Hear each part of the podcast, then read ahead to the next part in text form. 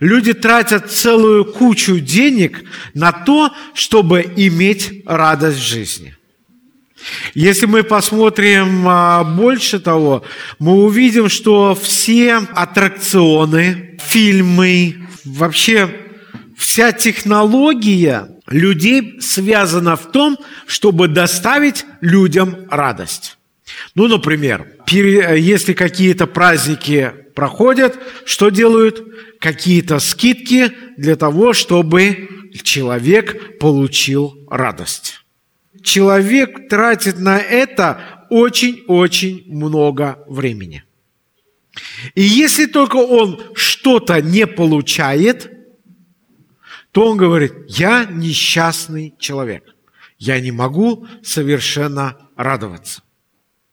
Или, например, человек всю жизнь мечтал купить машину, вдруг он купил, он ходит, радуется. Знаете, у меня был буквально на этой неделе мне Максим говорит, о, вы знаете, я понял, почему, говорит, что за крики у вас были тогда, когда вы там на стройке сидели.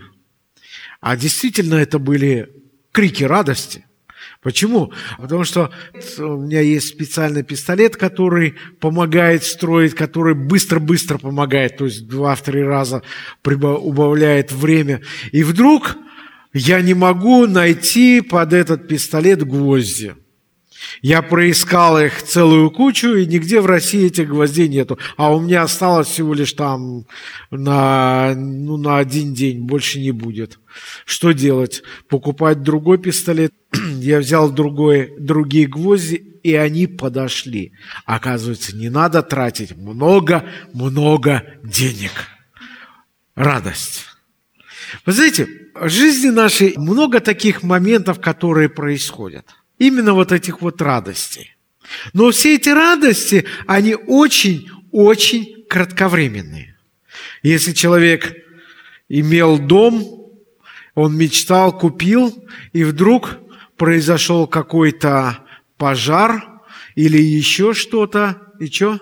Радость закончилась.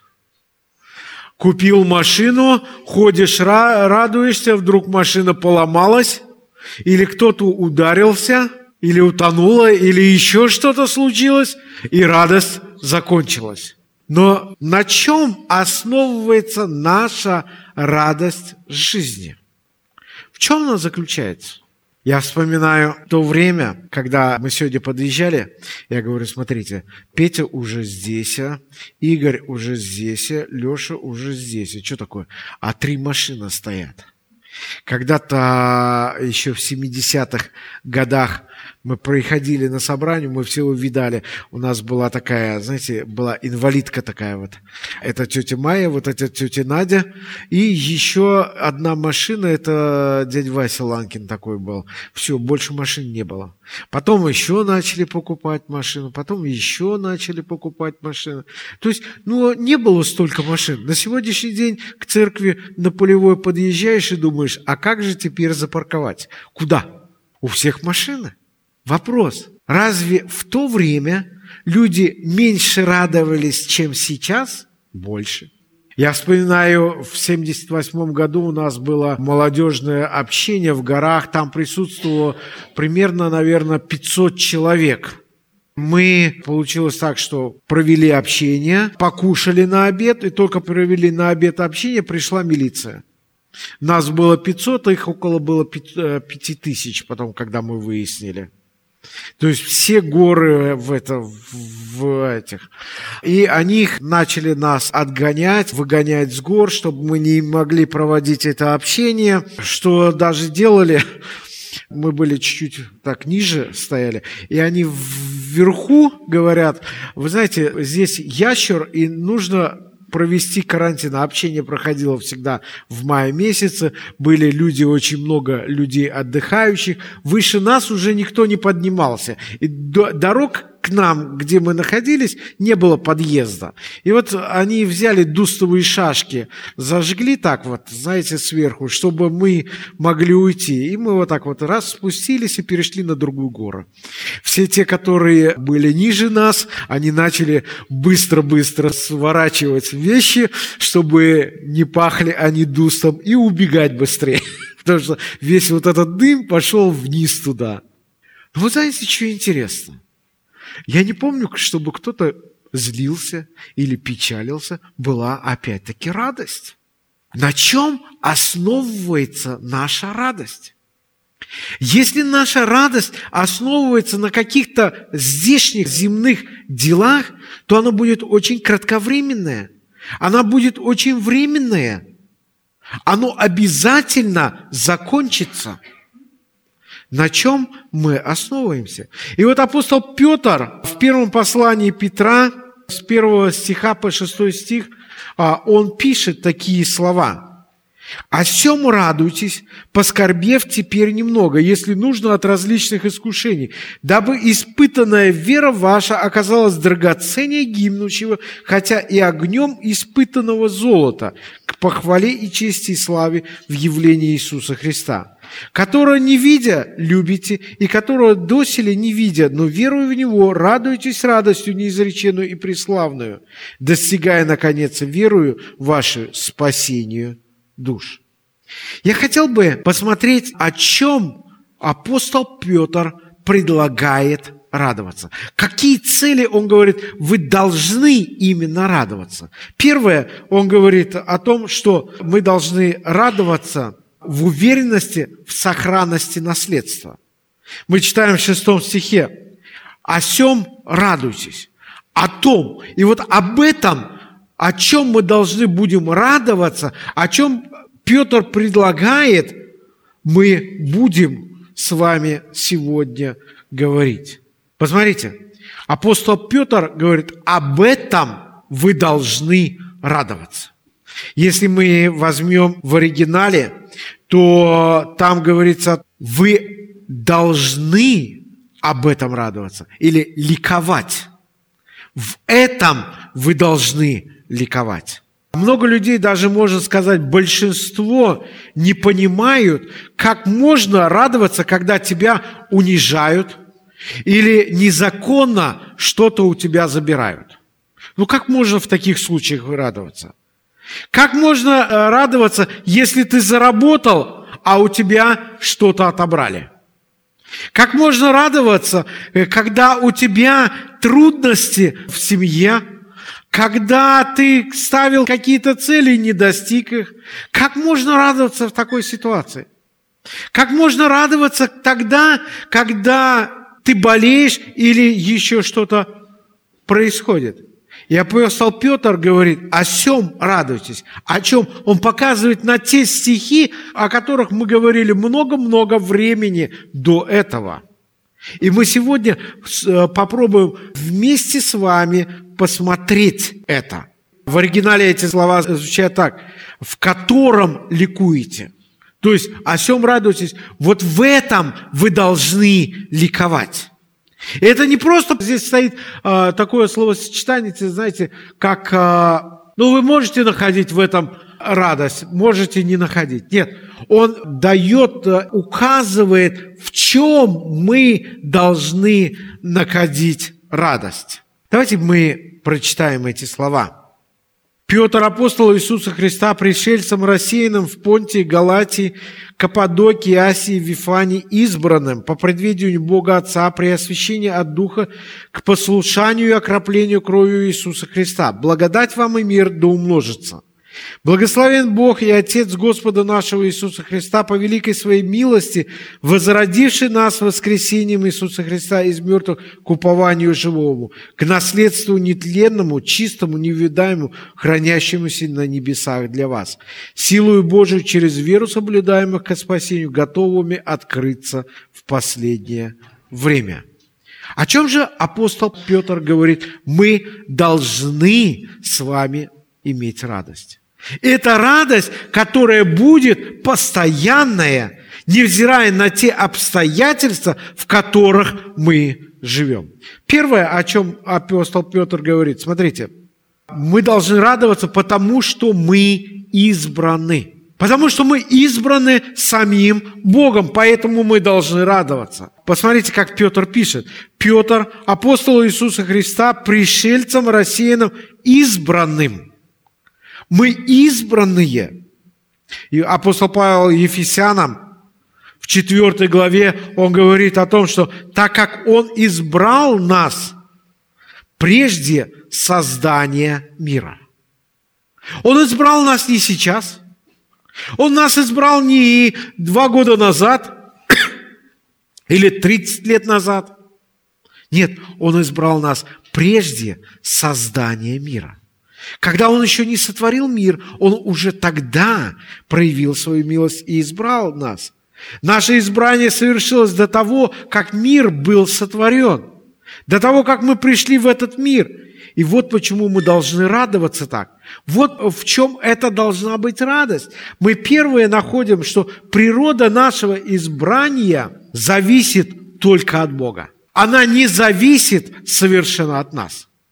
Природа нашего избрания зависит от Бога. И это очень большой момент имеется. Почему? Тогда я могу полностью полагаться на Бога. Я могу полагаться, что Он меня избрал.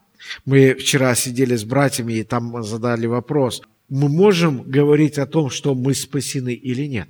Спасение заключается не в нас.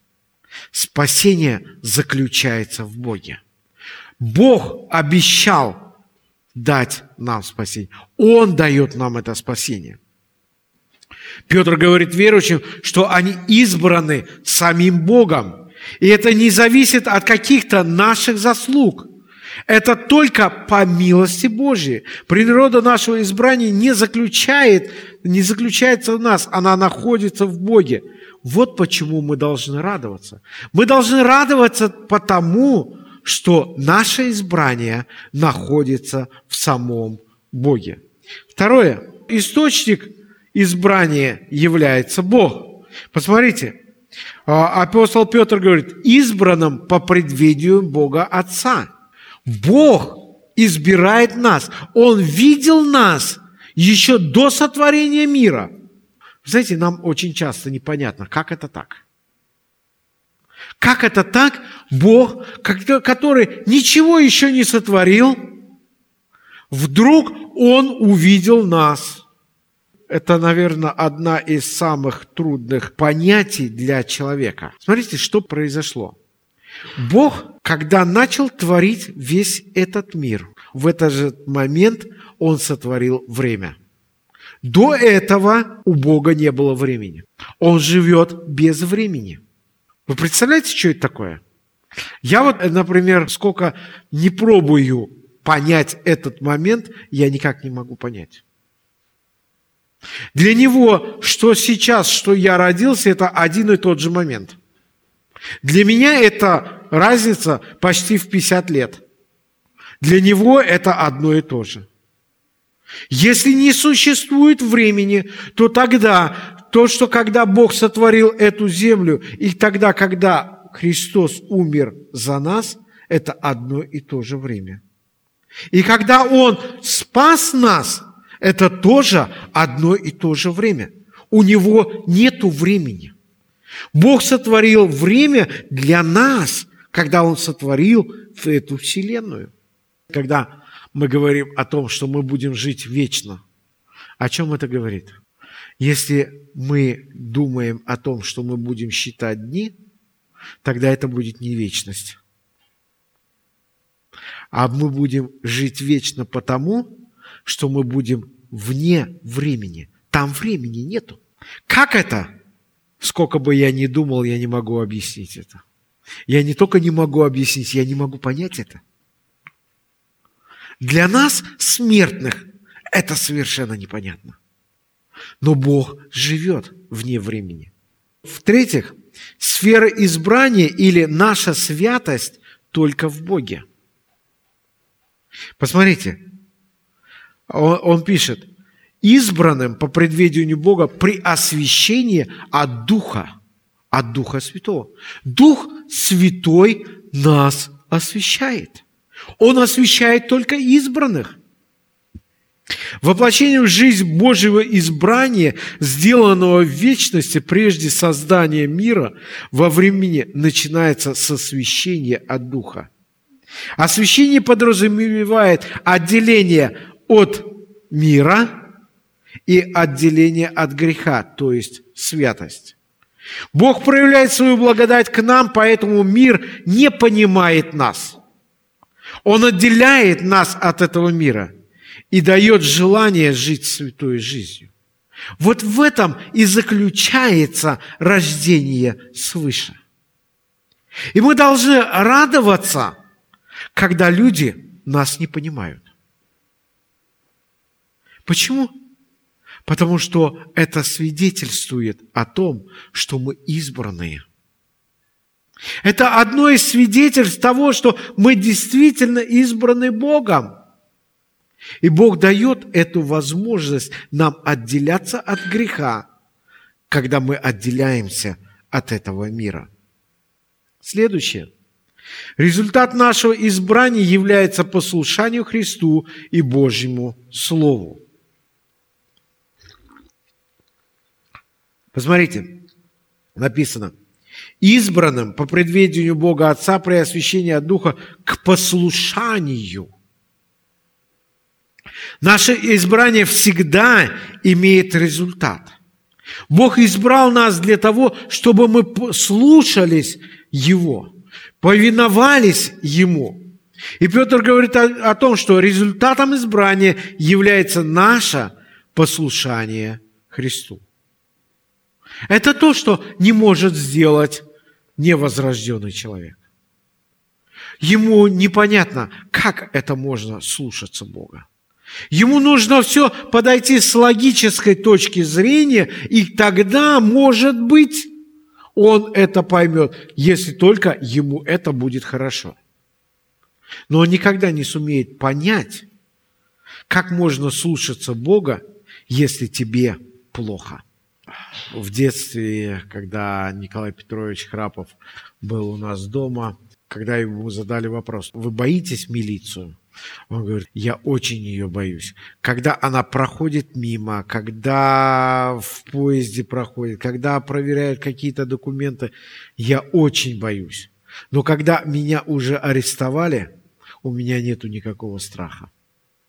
Вы знаете, у меня появляется радость из-за того, что я страдаю за имя Христа. Вы знаете, в наше время, сегодня, мы можем спокойно здесь собираться. Но очень много мест на сегодняшний день в мире, где происходят большие-большие гонения. Где за то, что люди собираются вот так свободно, для того, чтобы послушать Слово Божье, встретиться с другими людьми, они могут терпеть большие-большие трудности. Но если вы поговорите с этими людьми, они будут иметь эту радость. Радость в спасении. Это самая большая радость. Уверенность в спасении – это не наша заслуга, а Бога. Посмотрите, он говорит, избранным, окропленную кровью Иисуса Христа – мы окропить себя никак не можем. Бог окропил нас. Одной из составляющих избрания является уверенность в спасении. Это то, что помогает нам выстоять в искушениях, в тяжелых и трудных жизненных ситуациях. Мы сами по себе никогда не смогли бы противостоять греху. Сам Христос дает нам обещание. Посмотрите, он пишет в Иоанна и говорит, ибо я даю им жизнь вечную, и не погибнут вовек, и никто не похитит их из руки моей. Отец мой, который дал мне их, больше всех, и никто не может похитить их из руки моей. У Бога нас никто не может похитить. Если это так, то насколько мы должны много радоваться невзирая на те обстоятельства, в которых мы живем. И еще один момент. Это преимущество нашего избрания, оно тоже находится в Боге. Посмотрите, мы читаем, избранным благодать вам и мир да умножится. Только в избранных благодать и мир могут умножаться. Петр желает своим читателям, чтобы благодать и мир в них умножались. Без избрания человек не может быть Детем Божьим. Без того, чтобы быть Детем Божьим, благодать и мир в их сердцах никогда не может умножаться. И это занимает процесс целую жизнь. Апостол Петр говорит, что наша радость должна быть в Боге, в том, что Он нас избрал. Это действительно огромнейшая, огромнейшая радость, что Бог нас избрал. Это великая привилегия. Мы не найдем такой, э, другой такой радости, которая длится всю жизнь, всю жизнь и всю вечность. Мы в вечности будем тоже радоваться из-за того, что Бог нас избрал. Эту радость никто у нас не сможет забрать, если действительно мы являемся детьми Божьими. Я хотел бы, чтобы мы могли проверить наши сердца, а являемся ли мы детьми Божьими. Бог предлагает сегодня принять его в свое сердце и иметь эту радость. Следующий момент, о чем апостол Петр говорит, что наша радость в том, что мы странники и пришельцы – Интересно, но это действительно должна быть нашей радостью. Бог отделяет нас от людей этого мира. И мы с вами об этом говорили, что у пришельцев почти ничего, с собой, э, ничего своего нету. Мы не можем ничего иметь. Мы иногда говорим, ну, мы имеем дом, мы имеем машину, мы имеем одежду, так далее, так далее, так далее. Вопрос – это мы имеем, или Бог дал нам в распоряжение, чтобы мы этим служили Ему. Посмотрите, вроде бы одно и то же, но в зависимости от того, как я мыслю, какая моя мотивация, от этого будет мой дом – это служение Богу, или мой дом – это моя гордость. Один и тот же дом, ничем не изменяющийся. Моя машина – это для служения Богу, или машина, моя машина для моей гордости. Ничего не изменяется в машине. Я имею э, богатую жизнь или бедную. Деньги ничего не влияют. Вопрос заключается в мое отношение к этим деньгам. И так далее, и так далее, и так далее. И мы говорили, что у пришельцев ничего нету. Это все то, что принадлежит Богу. Отсюда происходит следующий момент. Если только мой дом – это мое сокровище, тогда что буду делать? Я буду его очень внимательно охранять. Если машина моя сокровище, тогда что? Не дай Бог, кто-то подойдет и там хоть чуть-чуть покорябает. Или хотя бы, ну, не так посмотрит на мою машину. Это сокровище. А Библия говорит, где сокровище ваше, там и сердце ваше. От этого зависит, какое сокровище мы имеем. Второе. Пришельцы никогда не может быть во власти. А, он никогда не пойдет на то, чтобы его избирали в правительстве еще, или еще куда-нибудь. Он не гражданин этой э, страны он обычно не имеет никаких прав. И если это так, то то, что мы живем здесь на земле, мы должны радоваться. Почему? Потому что мы имеем жительство там, на небесах с Богом. Сокровище наше там и находится, откуда невозможно ничего украсть. И мы должны иметь радость в этом. Пришельцы всегда переносят трудности и унижения. Если вы посмотрите на заработки именно людей, которые приезжают сюда на заработки в Россию или в какую-то другую страну, они всегда меньше, чем те, которые, э, люди, которые занимают. И их положение совершенно другое. Так если это так, почему Христос и говорит, радуйтесь и веселитесь, ибо велика ваша награда не на небесах. Когда? Когда вас будут гнать, унижать и так далее за имя Мое. Если вы посмотрите, посмотрите именно всю историю христианства, вы увидите, что всегда, во всех обстоятельствах христиане были гонимы. Возьмите, почитайте «Счастье потерянной жизни», о «Великой бездне» Грачева и так далее, и так далее. Есть много-много книг именно исторических, которые говорят и рассказывают, как тяжело тогда жилось. Но самое, самое что интересно, при всех тех трудностях они имели радость. И апостол Петр говорит, что ваша радость должна находиться в Боге. Пришельцы всегда говорят по-другому. Их мышление и поступки происходят по-другому. Они по-другому выражаются. Помните, когда Христа арестовали, и они, э, Христос уже был в доме первосвященника, то к Петру подошла служанка и говорит, а ты был тоже с ним. И что он? Он стал божиться, клясться, говорит, нет, я не был с ним, я не знаю его, да? Она говорит, твоя речь выдает тебя. Это очень интересная фраза. Твоя речь выдает тебя.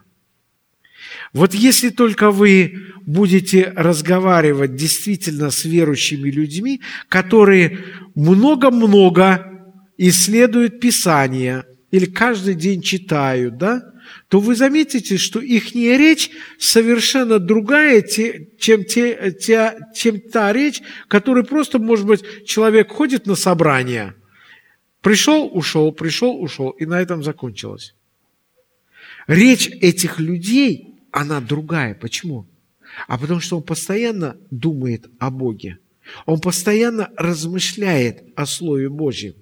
И поэтому его действия будут другие. И люди будут обращать на это внимание. И мы должны радоваться из-за этого. Это Бог сделал так. Пришельцы всегда имеют цели другие. Их цель или, э, или цель избранных – это прославление Бога. Посмотрите, какую цель в конце своего жизненного пути апостол Павел говорит.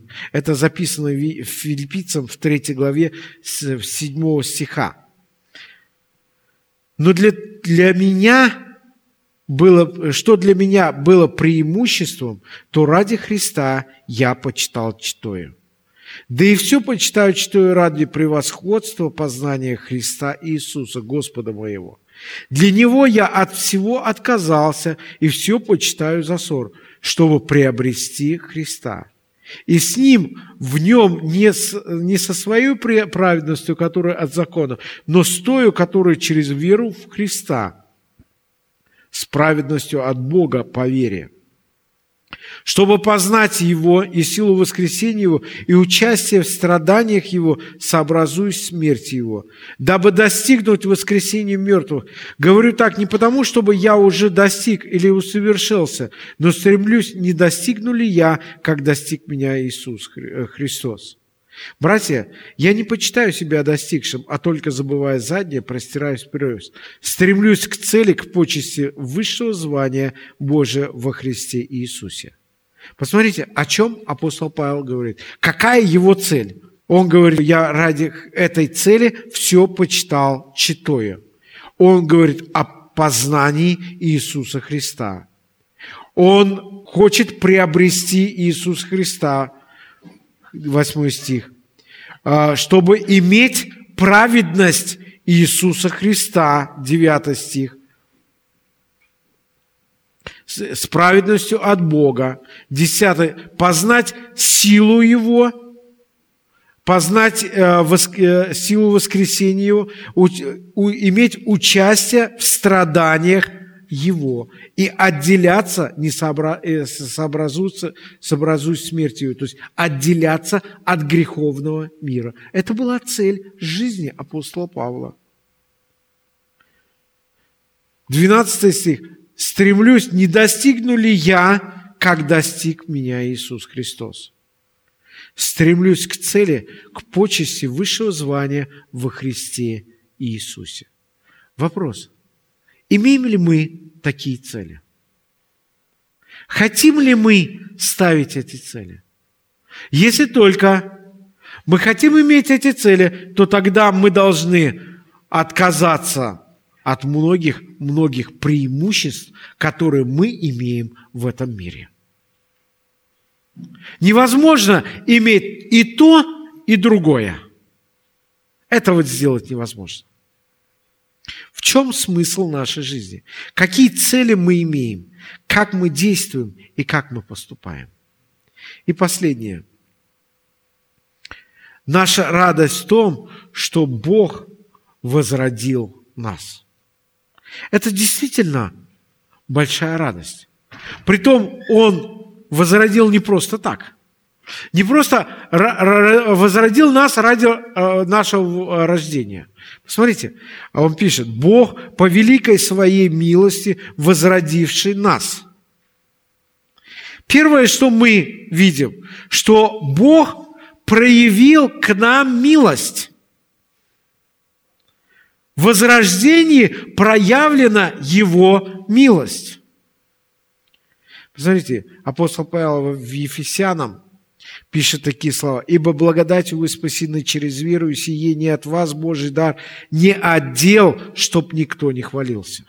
Мы не можем хвалиться сами себе. Мы должны всегда прославлять Бога за то наследство или за то спасение, которое Он нам дал. Посмотрите, цель нашего возрождения является наследство. А Бог по великой своей милости, возродивший нас к наследству. В оригинале это, это выражение звучит так. Бог по великой своей милости, возродивший нас для наследства. Он конкретно возродил нас для наследства. И в этом есть именно наша радость. Бог возрождает нас для наследства, как обычно люди радуются, когда они получают наследство. Вот представь себе, вы живете, живете, все нормально, живете в маленькой квартирке, и вдруг вам говорят, вы знаете, а вы миллионеры, вам какой-то дяденька оставил наследство в миллион долларов. Что вы будете делать? О, я, я даже не представляю, как это будет. Я буду радоваться, радоваться, радоваться. А потом узнаю, что всего лишь другой забрал его наследство, и наша радость кончилась. Но это касается этого местного наследства, земного. А Бог возродил нас для наследства. И мы должны радоваться именно в этом. Что такое наследство? Это очень интересный момент. Первое, наслед, это наследство, Библия говорит, которое Он дает нам, это наследство нетленное, бессмертное, непереходящее, неуничтожаемое. Апостол Петр говорит христианам, что наше наследство бессмертно, то есть оно вечно. Оно не переходит от одного к другому, такого не бывает – его никто не может отсудить. И никто его не может уничтожить. В отличие от нашего земного, это небесное наследство никогда не портится и не разрушается. Это вечное наследство. Второе – это наследство чистое, то есть непорочное, незапятнанное, не оскверненное грехом. Непорочное, то есть не оскверненное и не грехом. Таково наше наследство. И это э, наследство ожидает нас на небесах. Наше наследство не запятнано грехом, оно находится там, с Богом. Поэтому мы должны радоваться. Наше наследство написано неувидаемое, то есть оно не вянущее.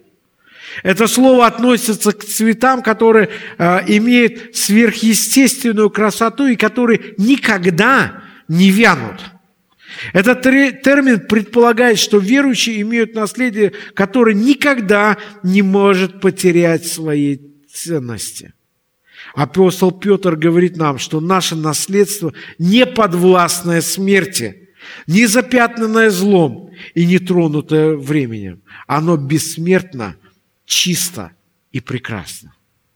Вот такое наследство дает нам Бог. Он нас возродил для этого наследства. Насколько мы должны радоваться? Следующее. Причина нашего наследства, Библия говорит, Бог по великой своей милости. То есть не по нашим заслугам, не по нашим делам, а по своей милости. Причина нашего наследства была великая милость Божия. В послании к Коринфянам апостол Павел говорит так э, об этой милости.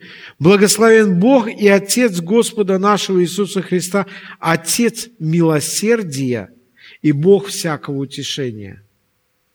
Бог является Отцом милосердия. Местонахождение нашего наследства, оно находится на небесах. Посмотрите, к наследству на небесах. Это наследство никто не может украсть. Небеса – это самое безопасное место во всей Вселенной. Мы должны радоваться, что наше наследство охраняется или хранится там, на небесах. Вы знаете, если бы только оно хранилось здесь на земле, то нам нужно было бы очень-очень много беспокоиться. Но наше наследство хранится на небесах. Мало того, что оно хранится на небесах, это наследство охраняется самим Богом. Посмотрите, к наследству, хранящемуся на небесах, силою Божию. Как природа, так и место хранения – это очень-очень прочно и неизменно. Но этого мало. Петр, а, а, апостол Петр говорит о том, что это наследство охраняется самим Богом. Бог соблюдает и охраняет нас для спасения. То, что наше наследство готово для нас, означает, что нет никаких препятствий для того, чтобы получить это наследство.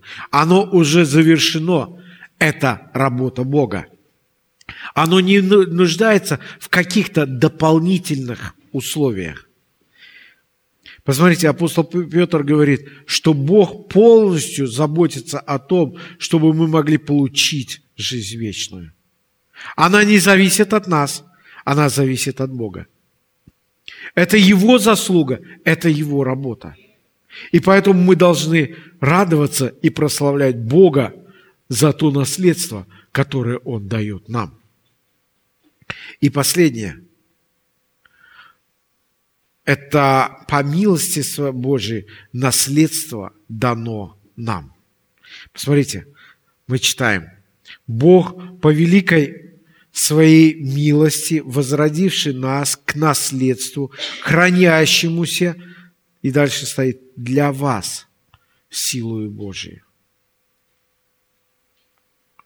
Апостол Петр конкретно говорит, кому Бог дает это наследство. Он говорит, это избранные, то есть дети Божьи, которые, для которых Он возродил для наследства – это наследство находится на небесах и охраняется силой Божией именно для нас.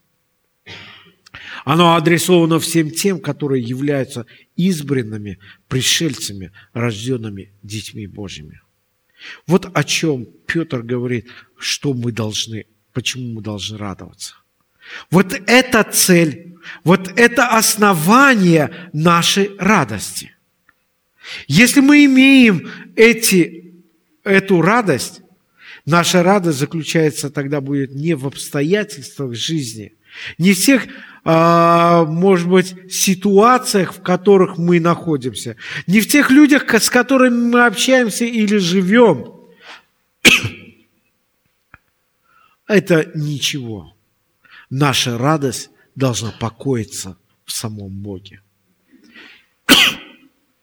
Я хотел бы, чтобы мы проверили свои сердца, насколько мы доверяем Богу, насколько мы уверены в этом, в чем мы находим свою радость, в каких жизненных обстоятельствах. Если мы не находим радости в Боге, то мы тогда ставим что-то выше Бога. Тогда мы уже поклоняемся какому-то идолу. Тогда этот идол начинает царствовать в нашем сердце. Если только Бога, Бог не находится в церкви, если я не имею радости в Боге, то тогда другая что-то заменила во мне Бога. Я хотел бы, чтобы мы могли проверить наши сердца. Я хотел бы также обратиться к тем, которые могут, может быть, не знают Бога, которые, может быть, много-много слышали о Нем, знают Библию, читали, но еще никогда не просили, чтобы Бог был ихним Богом. Вы можете это сделать сегодня. Давайте мы встанем, помолимся. Аминь.